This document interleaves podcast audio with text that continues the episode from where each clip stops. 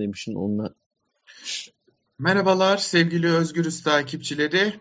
E, bilanço programındayız. E, normalde Cuma günü sizlerle birlikteyizdik ama e, bugün Perşembe akşamı yapma ihtiyacı hasıl oldu diyebiliriz. Zira e, Türkiye basın tarihinin en önemli kırılma noktalarından biri olarak değerlendiriyorum. Sansür yasası Türkiye Büyük Millet Meclisi'nde özellikle 29. madde kabul edilmiş oldu. E, tüm bunları konuşacağız. Siyaset gündemine de bakacağız elbette. Sevgili Can Dündar bizlerle birlikte. Genel yayın yönetmenimiz sevgili Can Dündar'a da hoş geldiniz diyelim. Hoş bulduk Altan. İyi yayınlar olsun.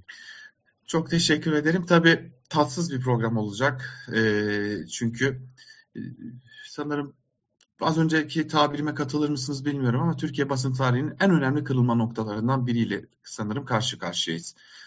Ee, tabii biri ayrıntıları demese, konuşacağız evet. ama. tabii evet. biri, biri dediğin doğru yani bir sürü var da bu da onlardan biri. Bir yenisi.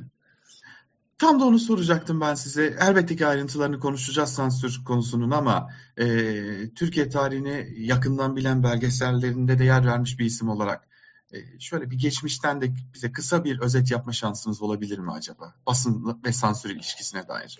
Tabii onun için dedim yani o kırılma noktalarından biri diye. Çünkü gerçekten bunlardan çok var. Yani ben meslek hayatım boyunca defalarca bu belki cümleyi kurmuşumdur. Defalarca benzer yasalarla mücadele ettik.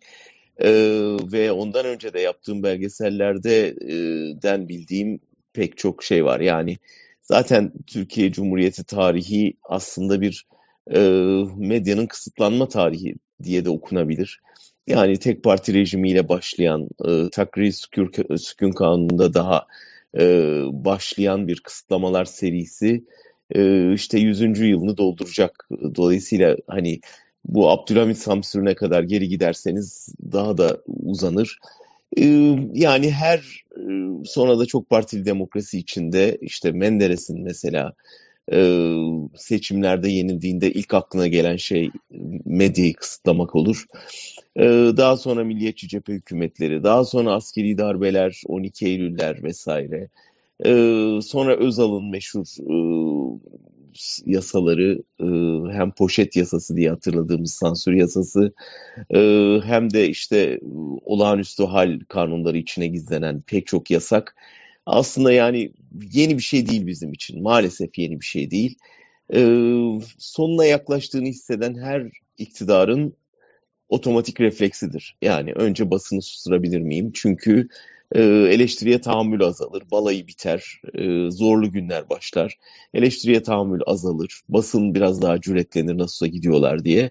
O yüzden bir şey yapma ihtiyacı duyulur. Yani bir yasa yapıp ülkeyi sıkı yönetim koşullarına zorlayıp olağanüstü hal ilan edip e, ve gerekçeler de hep aynıdır. İşte halkın e, kışkırtılmaması, ulusal güvenlik, kamu güvenliği vesaire vesaire çok duyduğumuz şeyler. Bir yandan üzülüyor insan yani hep aynı kuyulara tekrar tekrar düşüp tekrar tekrar oradan çıkmaya çalışmak nasıl bir vakit kaybı ve kuşak kaybıdır bu ülke için. Bir yandan da diyorsun ki işte e, Özal nasıl geçtiyse, Evren nasıl geçtiyse e, Erdoğan da böyle geçecek. İşte o da basına e, sansür uygulamış e, totaliter liderlerden biri olarak tarihte anılacak. Çok sıkıştığında kaybetmenin hemen arifesinde o da basına saldırdı ama bu onu kaçınılmaz sondan kurtaramadı. Tarih kitapları 3-5 yıl sonra böyle yazılacak. Şimdi yine ayrıntılarına geçmeden önce önemli bir tartışma başladı sosyal medyada ve gazeteciler arasında. bir yandan da seçim güvenliğini, seçimi konuşuyoruz. Seçim ileri olacak mı, olmayacak mı da, diye çok önemli bir tartışma söz konusu. Ee, tüm bunları değerlendirdiğinizde hani olur ya seçim akşamı bir takım tırnak içerisinde hileler, hurdalar döndü diyelim. Bunların yazılmasının önüne geçmek, bunların e, yazılması karşısında durmak için de bu yasa planlanmış olabilir mi diye doğrudan sormak istiyorum. Elbette, elbette. Yani bu tamamen bir seçim yasası. Yani seçim bir kampanyayı e, da muhalefetin sesini kısmak, iki e, Sedat Peker'in e, muhtemel arşivini açması karşısında onun yayınına engel olmak, kazara yayınlamaya cüret edenler olursa onları hapsetmek, e, hapishanede biraz daha çok gazeteci bulundurup diğerlerine gözdağı vermek ve yazarsanız başınıza bu gelir demek. kampanya boyunca e, psikolojik üstünlüğü kitle üzerinde sağlamak ve seçim gecesi olabilecek her durumda en azından e, bunun yayılmasını engellemeye çalışmak. O yüzden yani çok aleni bir şey var karşımızda. Açıkçası ben basından biraz daha net ve kararlı tavır beklerdim. Yani çünkü hani merkez medyanın bunu yapmasını bekleyemeyiz elbette ama hani muhalif gazetelerin e, tarihte örnekleri var. Yani aynı gün aynı manşetle çıkmak, kara bir sayfayla çıkmak, e, ortak bir tavır sergilemek, birlikte bir açıklamaya imza atmak bunlar beklenebilirdi. Herkes biraz birbirini yalnız bıraktığı gibi görünüyor. İşte televizyon kanallarına tek tek cezalar geliyor. Herkes kendi kanalının e, acısını e, paylaşıyor. Halbuki ortak bir şey var, tehdit var karşımızda ve ortak tavır göstermezsek e, tek tek e, kalan zaten çok sayıda olmayan medyayı da böylece susturacaklar. Evet. O yüzden bu aşamada ortak tavır gösterilmesi çok önemliydi. Bu henüz gösterilmedi. Belki de yasanın çıkmasını beklediler diyelim iyi niyetle ama şu ana kadar gösterilseydi belki en azından hani basın tarihine bir not düşebilirdik. Erdoğan bunları yaparken basında sessiz kalmadı diye. Ben şunu fark ettim. Haziran ayında gündeme geldiğinde yani komisyondan geçip genel kurul gündemine gelmeye başladığında bir hareketlilik vardı. İşte basın meslek örgütleri sokağa çıktılar, çeşitli kentlerde eylemler düzenlediler. Evet bu dönemde de oldu ama önceki e, döneme göre, yasama dönemine göre sönük gerçekleştirildi eylemler. Bir rehavet havası sezdim. Ben bu rehavet havasının e, şimdi isim vermeyeceğim artık hani derler ya davalık olmayalım ama e, muhalefetten e, iktidara bir biçimde daha doğrusu iktidardan muhalefete gelen ya bu, bu, bu yasa böyle geçmeyebilir gibi bir takım bilgilerin de etkili olduğunu düşünüyorum. Öyle mi? Ee, Buna inanacak saflıkta olmadıklarını ümit etmek istiyor insan. Yani söyleyenler herhalde e, etkili isimler olunca mı böyle oldu? Ya da biz bir takım değişiklikler yapacağız söylentisi mi e, etkili oldu? Tam anlamıyla bilemiyorum ama Burada da Sen bu... bir kulisler verdin aslında değil mi? İktidarla muhalefet arasında ve evet. üst düzey görüşmeler olduğu, perde tabii, arkası tabii. olduğu. Biraz istersen burada bahset. Tabii şunu söyleyelim yani AKP'li grup başkan vekilleriyle e, Engin Özkoç CHP grup başkan vekili ve Tuncay Özkan o da bir gazetecilikten gelen bir milletvekili bir görüşme yaptılar. Yasa henüz genel kurula inmeden önce pazartesi günüydü e, inmeden önce bir görüşme yaptılar. O güne kadar uzlaşmacı görülen e, AKP bir anda o uzlaşma kapılarının tamamını kapattı. Yani çünkü genel kurulda bir takım değişiklikler yapılabileceği belirtiliyordu. Bunu e, az şunu belirterek söyleyeyim komisyonda da söylüyorlardı. Fakat ne olduysa yapılmadı. Burada MHP'li e, Fethi Yıldız'ın büyük bir etkisinin olduğunu düşünüyorum. Çünkü bütün görüşmeler boyu oradaydı. Teklif sahiplerinden biri elbette orada olması gerekiyordu. Ama e, teklife toz kondurmayacak bir e, profil çizdi Fethi Yıldız. Son dakikaya kadar ve e, bu profilini de hala sürdürüyor Türkiye Büyük Millet Meclisi'nde. Onu da söylemiş olalım. Benim bu dikkatimi çekti. Yani ben bunu biraz da MHP yasası olarak görüyorum. Bilmiyorum katılır mısınız? Ben doğrusu Fahrettin Altun yasası olarak görüyorum. Bir saray yasası bu. Yani bu Abdülhamit'ten beri saraydan çıkar bu işler. O gelenek sürüyor diye düşünüyorum. E, meclisi hiçleştiren, meclisi zaten hani sadece bir e, noter onay makamı haline getiren e, ve hani siz ne yaparsanız yapın biz zaten kararımızı verdik çoktan. Siz şunu onaylayın da bir an önce sansüre başlayalım diyen. Dolayısıyla Fahrettin Altun'un e, ben yani bunca yıldır meslekteyim hiç adını duymadığımız biri Türkiye'nin basını üzerine karar verecek. Basın kartı kim alsın kim almasından tut da e, hangi gazeteye ne kadar ilan verisine kadar karar verecek bir sansür kurulu başkanı haline geldi. Dolayısıyla şimdi Rütük ve e, basın ilan kurumu aracılığıyla sarayın şeyi kontrolünde e, büyük bir kampanya başlayacak e, susturma kampanyası, yasaklar gelecek, e, işte bu doğru mu vesaire.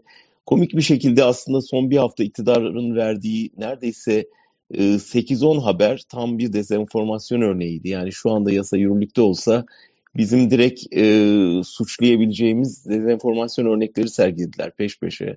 E, işte İstanbul'daki doğa patlamadan tut da Mersin'deki saldırıya kadar her alanda aslında e, tam bu yasanın konusu olması gereken dezenformasyon örnekleri izledik. Ama elbette yasanın hedefi bu olmadığı için tamamen şimdi gerçeği gizlemeye ve yalanı yaymaya dönük bir kampanya başlayacak ve gazetecileri korkutmaya, siteleri kapatmaya, YouTube'u sınırlamaya kadar varabilecek bir e, kampanyanın eşiğindeyiz. Bunun için e, makaslarını bilemiş bekliyorlar sarayda. E, şimdi artık bizim bundan sonrasını e, konuşmamız lazım. Yani e, şundan bahsetmek isterim Altan. E, buradan görünüş yani Avrupa'dan baktığın zaman e, bu Türkiye'ye özgü bir şey değil. Yani bu son derece e, yaygınlaşan, e, global ölçekte yaygınlaşan bir totaliter tavır. Birçok ülkede e, görüyoruz örneğini.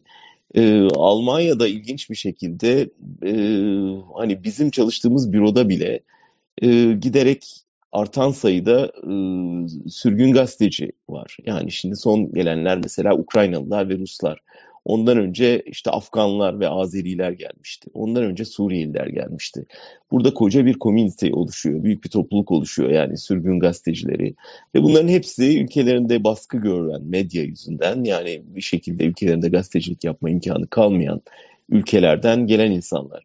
Ve hepsi bir şekilde bu ülkelerindeki yasa, bu sansür yasalarını delmenin değişik yollarını arıyorlar. Ve birçok da bu konuda kuruluş var bu konuda çalışan işte sınır tanımayan gazeteciler örgütünden tut PEN'e kadar, Yazarlar Birliği'ne kadar herkes bir yol bulup ülkesindeki bu sansür barajını aşmaya çalışıyor. Ve bunun yolları var. Yani bunu şimdi Türkiye yavaş yavaş tekrar biz de ke- keşfetmeye ve kullanmaya başlayacağız. Bir süredir aslında e, yapmaya çalıştığımız şey biraz daha yaygınlaşacak. Yani günümüzde gerçekten bu haber iletişimini engellemenin bir yolu yok. En son İran örneğini görüyoruz. İran bütün şalteri indirdi neredeyse. İnternet neredeyse hani kullanılamaz hale geldi ama görüyorsun yani her gün yüzlerce video geliyor. Hemen her eylemi kaydediyorlar ve dünyayla paylaşıyorlar. Şimdi böyle bir dünyada İran bile engelleyemezken Fahrettin Altun'un saraydan bunu engelleyebileceğini düşünmesi küçük kafalılık, dar görüşlülük. Ee, bu olmayacak. Yani tek bir örnek vereyim. Bir tek gazeteci, ben de tanıyorum yani bir dostluğumuz var. Ee, İranlı bir gazeteciden bahsedeceğim. Ee, Twitter'da şimdi biraz önce baktım e, Masih Ali Nejat'ın e, 8 milyon 200 bin Twitter'da değil şeyde Instagram'da takipçisi var.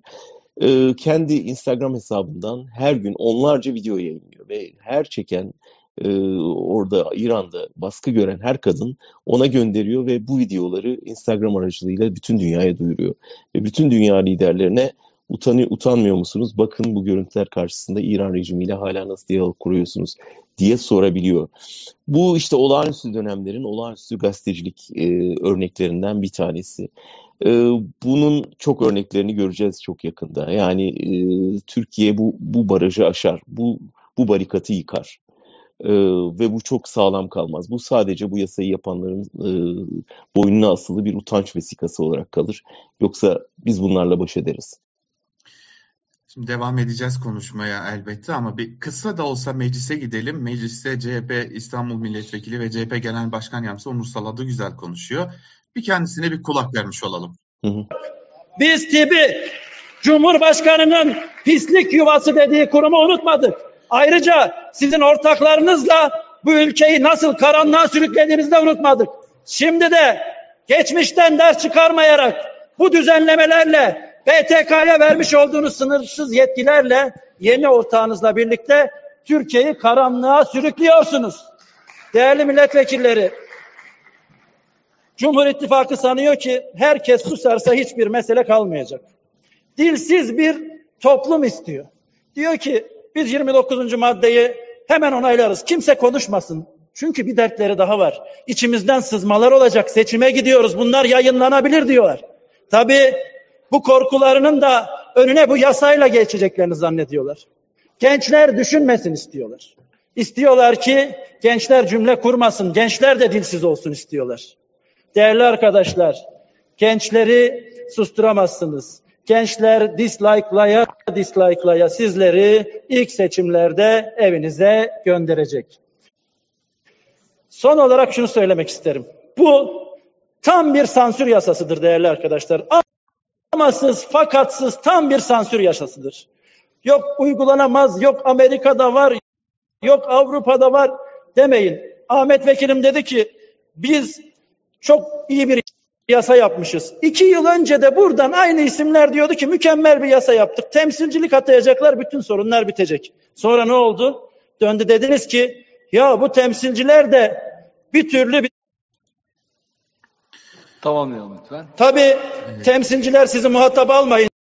Ee, biz de devam edelim. Ee, bu arada Onursal adı güzel. Çok önemli bir noktaya parmak bastı. Onu size de sormak istiyorum. İçimizden sızmalar olacak dedi. Yani kulis, kulis olarak da belki e, bilgi sızdırmalar da olabilecek. Hiçbir gazeteci bunu yazamasın dedi. Buna katılıyor musunuz? Bu çok önemli bir nokta sanırım. Evet olacak yani Sedat Peker örneği e, işte önümüzde bir müthiş bir örnek olarak duruyor. Aslında o içeriden bir sızma öyle değil mi? Yani yıllarca birlikte çalıştıkları Evet. bir şey isim birden bütün bilgilerini paylaşmaya başladı. E, Bunların çoğaldığını düşün. Yani genelde biz ne biliyoruz? Sendeleyen her iktidarın altından yavaş yavaş şey başlıyor. Yani bilgi sızdırmalar başlıyor. E, Dolayısıyla önünü kesmeye de e, yönelik bir şey bu. Çok doğru. Sonda söylediği de önemli. Yani uluslararası e, medya kuruluşlarından Türkiye temsilci atamalarını beklediler. Zannettiler ki yani onlar otomatikman hemen bu emir komuta içinde e, gelecekler. Oraya temsilci atacaklar. Hükümet onları çağıracak, tehdit edecek. Tehdite uymazsa hapiste cezalandırılacak ve dolayısıyla hani böyle bu yoldan seslerini kısacak. E olmadı yani sonuçta o kuruluşlarda Türkiye'yi yıllardır izliyorlar, biliyorlar. E, bir kısmı teslim oldu, giyotine kafayı uzattı. Bir kısmı hayır dedi, işi mahkemeye taşıdı ya da inat etti, atamadı. E şimdi onları ne yapacak? Yani işte YouTube'da kısıtlamaya gideceğim diyor. Yani e, yapabilir ama birçok başka alternatif var. Yani gerçekten bu çağda görecekler, iyi de bir deneyim olacak belki. E, enformasyonun engellenemeyeceğinin bir örneğini Türkiye verecek ve şunu söyleyeyim yani gazetecilik bitti falan diyenleri görüyorum. E, tersine belki gazetecilik şimdi başlıyor ve bir gazetecinin asıl şimdi kendini göstermesi gereken çağdayız. Bu tam olarak e, durmamız gereken noktada sanıyorum. Şimdi izleyicilerimizden Çağla Yeşimoğlu da sormuş Sedat Peker'le bağdaştırıyor musunuz diye. Evet zaten e, sevgili Can Dündar da bahsetti. E, aciliyet biraz da tabii ki buradan kaynaklanıyor noktasına da dikkat çekti. Şimdi bazı izleyicilerimizden de sorular var. Onlara da kısaca e, bir yanıt vermenizi rica edeceğim. Yani diyor ki yasaklar etkili olur mu Özgür Cankıran? Halkın kararı değişir mi diye de bir soru e, yöneltmiş. Kısaca da olsa sizden yanıt almak isterim. Ya şimdi o kadar şeyler var ki elbette hani e, sadece yasakla kalmayabilir. Yani halkın bilgi sahibi olması e, lazım. Şimdi biz bilgiyi nasıl aktaracağız? E, çok basit son örnekten gidelim. Yani şu işte evdeki yabancı meselesi öyle değil mi? Yani birden nüfus kütüklerinde şeyler çıkmaya başladı. İnsanların evinde başkalarının kayıtlı olduğu e-devlet uygulamalarından alışmaya başladı ve bir iki örnek önce çıktı. Peşinden yüzlercesi gelmeye başladı. Herkes aa ben bilmem ne partisine kayıtlıymışım. Aa bizim evde bilmem beş kişilik aile oturuyormuş diyemeye başladı. Şimdi bunlar e, bugün için yayınlanabiliyor. Yarın belki diyecek ki dezenformasyon bu yani. E, ve bunun yayınına engel koyacak. Şimdi o zaman biz nasıl uyaracağız? Yani bu gerçekten çok önemli. Seçim güvenliği doğrudan e, oyu ilgilendiren bir şey. E, çok somut bir örnek bu. E, şimdilik birbirimizi uyarıyoruz değil mi? İşte kanallar yayın yapıyor, bize bildirin diyor. E, şikayet mekanizmaları var. Ama burada gözden kaçan şey e, genellikle tepki gösterenler e, daha çok muhalifler. Ama asıl belki evlerinde farklı ailelerin e, yani iki kişilik oturduğu bir evde 10 kişi görünüyorsa bu eğer AKP'li bir aile ise şikayetçi olmuyor. E, dolayısıyla asıl belki patlama orada yaşanacak ve biz bunu bilemeyeceğiz. Bunu araştırmaya çalışan gazetecilerin önüne engel konacak. Hadi gazeteci çıkardı diyelim e, bu sefer yayınına engel koyacak.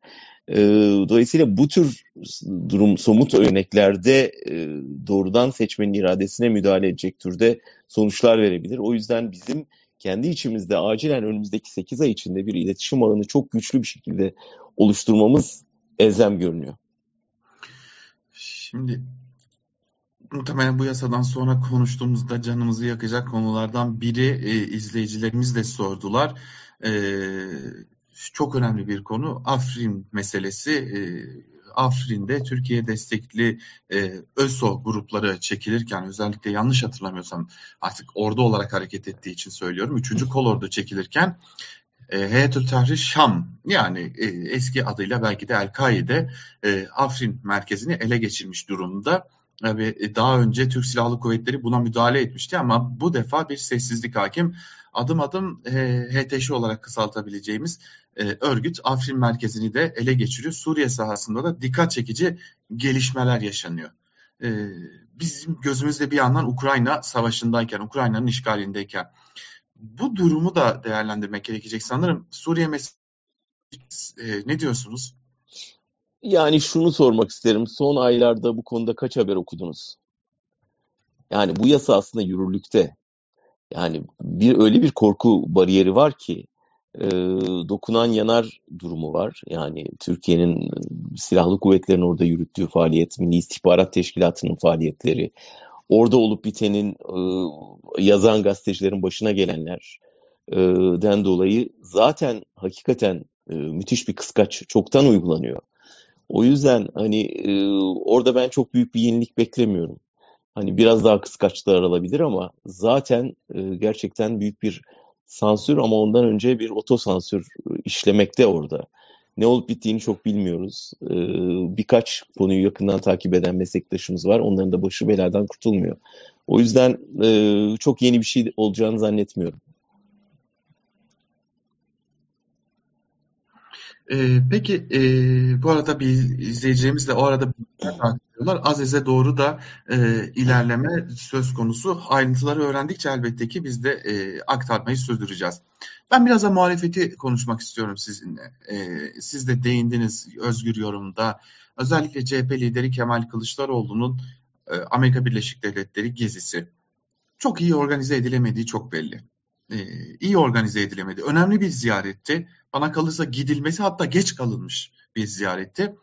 E, belki belki eksik yanları oldu, organizasyon konusunda eksik yanları oldu ama e, iyi ki oldu dediğim ziyaretlerden biri Türkiye'de. O algıyı kırılması için de önemliydi ama o algı kırılabildi mi? Yani o icazet algısı kırılabildi mi? Yoksa o çekinceyle mi hareket edildi size göre? Yani doğrusu hani Finlandiya Başbakanı e, gitse oradaki bilim çevreleriyle görüşse e, oturmuş bir demokrasi e, yani tabii ki dünyanın bilimsel gelişmesiyle e, birinin buluşması çok önemli ama 8 ay sonra seçime giden bir ülke e, basına sansür yasası çıkmak üzere e, bir parti kapatılması söz konusu ana muhalefet partisi lideri için tezkere getirilmiş meclise e, şu Amerika'ya gidelim de bir bilimsel dünya nereye gidiyor bakalım e, şeyi biraz e, bana e, ütopik göründü doğrusunu istersen.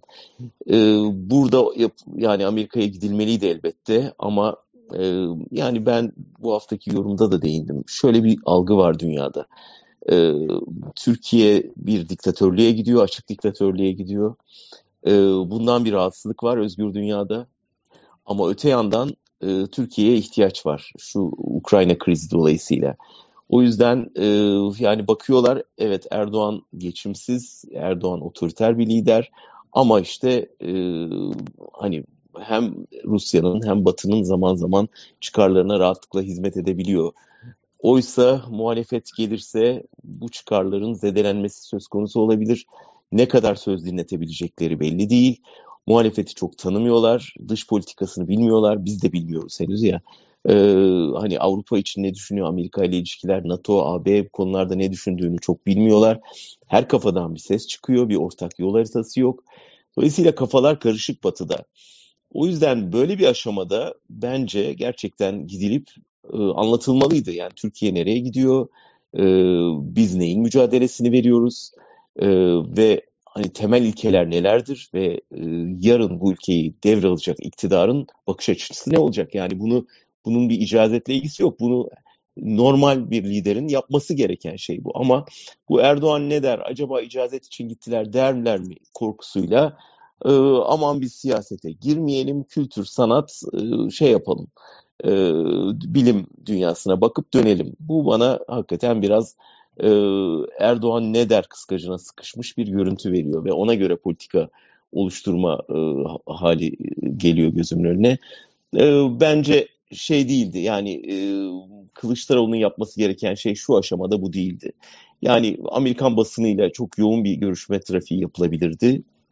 E, bir seri Amerika'nın önünde gelen 8-10 kuruluşunun yöneticileri davet edilebilirdi ya da o kuruluşlara gidilebilirdi. Onun yerine ne gördük? Washington Post'ta bir taziye ziyareti gördük. Hani üst kata çıktılar mı emin değilim galiba. Resepsiyonda bir başınız sağ olsun deyip dönme durumu oldu. Ee, yani Türkiye'den giden herhangi bir heyet bile orada bir yazı işleri toplantısına girip genel yayın yönetmeniyle görüşüyor. Bu niye olamadı bilmiyorum. Ee, neden orada bir önemli siyasi e, liderle buluş, Bernie Sanders gibi mesela bir liderle buluşma organize edilmedi? Neden Amerika'daki CHP temsilcisini ön planda görmedik? Ee, yani Gezi'nin iyi planlanmadığı senin de dediğin gibi çok belli. Ee, o arada gaz, giden gazetecileri atlatıp gidip orada bir bina önünde bir e, anons çekip oradan karayolundan gitmeler falan yani bunlar bana gerçekten biraz acemice geldi. Ee, yani yurt dışında iç politika yapmalar filan ee, bu değil ihtiyaç gerçekten. Şimdi eğer bir sırada e, bir Almanya, bir Brüksel gezisi varsa burada yoğun diplomasi gerektirir. Yani Türkiye'nin gelecekteki e, iktidarının bir temsilcisi geliyor ve Türkiye'nin yarınını anlatıyor ve Avrupa'yı uyarıyor. İhtiyacımız bu. Yani Erdoğan'a yatırım yapan Avrupa'ya ve Batı dünyasına e, gerçekleri anlatmak üzere gitmesi lazım. Ve son olarak şunu söyleyeyim. Yani bugün e, bakarsanız yandaş medyaya e, işte Kılıçdaroğlu icazet aldı mı almadı mı? Mehmet Barlas bugün bunu tartışıyor. Dolayısıyla hiç dokunmadınız, o alana girmediniz ama gene bu lafa muhatap oldunuz. Dolayısıyla bundan kaçış yok. Ona göre bir politika çizmemesi lazım. Ona göre politika çizerseniz o sınırı dışına çıkamazsınız bir süre sonra. Şimdi bu arada ben e, bir yandan da Meclis TV'yi de ekrana getirmek istiyorum. İlginç bir protesto söz konusu. E, onu da bir kısaca da olsa görmüş olalım. E, HDP milletvekili Züleyha Gülüm kendisine tanınan süre boyunca Türkiye Büyük Millet Meclisi kürsüsünde ağzını siyah bir bantla bantlayıp hakikatler karartılamaz diye sessiz bir protesto gerçekleştiriyor. 38. madde görüşülüyor şu dakikalarda.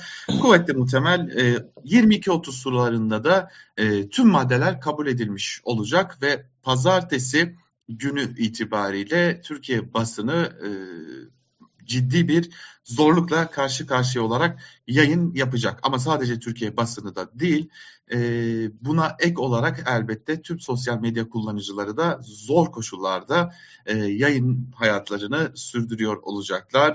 Streslerini attıkları, düşüncelerini dile getirdikleri sosyal medyada kısıtlanmış olacak. Züleyha Günüm'ün de e, protestosunu kısaca da olsa ekrana getirmiş olduk e, onu da aktarmış olalım. Ben biraz Erdoğan'ı konuşmak istiyorum. Şimdi biz bir dönem sizinle konuştuğumuzda muhalefetin e, tam anlamıyla iktidarı e, arkasından sürüklediğini söylemiştik. Bunun üzerinde çok konuşmuştuk hatta sizinle. E, bu dönmeye mi başladı? Bu durum değişmeye mi başladı sevgili Can Dündar? Şimdi yeniden iktidar mı gündem belirliyor? Şuna hazır olmamız lazım. Önümüzdeki 8 ay bu ıı, Medcezir manzaralarını çok izleyeceğiz. Yani bir muhalefet zemin kazanacak, bir atak yapacak. Muhalefetin o atağa karşısında iktidar gerileyecek, sonra toparlanacak, karşı atağa geçecek, kendi oyunlarını kuracak, kartlar yeniden dağıtılacak. Buna hazır olalım. Yani 8 aylık bir e, müthiş e, şey savaşına, e, strateji, taktik savaşlara hazır olalım. Evet son 3 ay, 3-4 ay e, Kılıçdaroğlu başarılı hamlelerle inisiyatif aldı, gündem belirledi. Özellikle ekonomik alanda yaptığı çıkışlarla. E, sonra yani o mutfaktan yaptığı konuşmalarla. Sonra ne hikmetse bir anda mutfaktan e, çalışma odasına geçip tesbih önüne koyduğu anda e, zemin kaybetmeye, daha doğrusu elindeki zemini iktidarın hizmetine vermeye başladı. Çok net gördük başörtüsünü Erdoğan'ın nasıl bir avantaja çevirdiğini. Peşinden bence gereksiz bir Amerika gezisiyle e, Erdoğan'ın zeminini e, alanını genişletti gibi görünüyor. Ama bu değişir. Yani burada umutsuz olmaya gerek yok. Yani muhtemelen tekrar oturup tartışacaklardır. Şimdi altı masanın e, yol haritası işte Kasım'da açıklanacak dendi. Belki adayı e, belli olacak. Ondan sonra daha daha net bir şey çizeceklerini tahmin ediyorum. Strateji belirleyeceklerini tahmin ediyorum ama iktidarın da oyunları var. İşte Erdoğan Putin'le görüştü. Diyarbakır'a gidiyor. Yani şey bu, bunlara çok tanıklık edeceğiz karşılıklı. Yok Cemevi ziyaretinden tut Diyarbakır ziyaretine, belki başka pazarlıkların gündeme gelmesine kadar yasal alanda, siyasal alanda, sosyal alanda çok çok sürprizler bekliyor bize. Şimdi yavaş yavaş noktalayacağız ama bir iki soru var. Onları da e, cevaplamanızı Tabii rica ki. edeceğim. E, Nait Kal adlı izleyicimiz şunu soruyor. Bu otoriter rejim düzeni değişince Türkiye'de gazetecilik yapacak mısınız diye soruyor. evet. Ben yani e, şeyden doğrusu o günü görmeyi çok isterim. O zaman e, artık emekli olmayı doğrusu tercih ederim. Daha çok kitaplarıma yönelmek isterim. E, ama bu otoriter düzenin kolay kolay yani Erdoğan gitse bile değişmesi vakit alacak. Ona da hazır olmamız lazım. Yani çünkü Erdoğan kendisinden sonra da yaşayacak bir e, iklim yarattı. Bunun bir kısmı yasal, yasalarla işte o yasaların değişmesi lazım, anayasal. Ama onun ötesinde bir siyasal iklim yarattı. Yani tek adam bağımlılığı, e, tek parti alışkanlığı, bürokrasideki o her şey her karar öncesi dönüp saraya bakma huyları vesaire bunların değişmesi vakit alacak. Yani toplum olarak buna hazır olmamız lazım ve dünya örnekleri de bunu gösteriyor. Yani e, yönetim değişiyor işte Latin Amerika'da örneklerini görüyoruz. İktidar değişiyor ama anayasa değiştirmeye kalkınca birden e, o kamuoyunun farklı oy verdiğini görebiliyoruz vesaire. E, dolayısıyla bunlara çok hazırlıklı olmak lazım. E, ama otoriter rejim biter de e, yeniden e, ülkemize özgürlük dönerse ben de artık biraz kitap yazma özgürlüğümü kullanmak isterim doğrusu.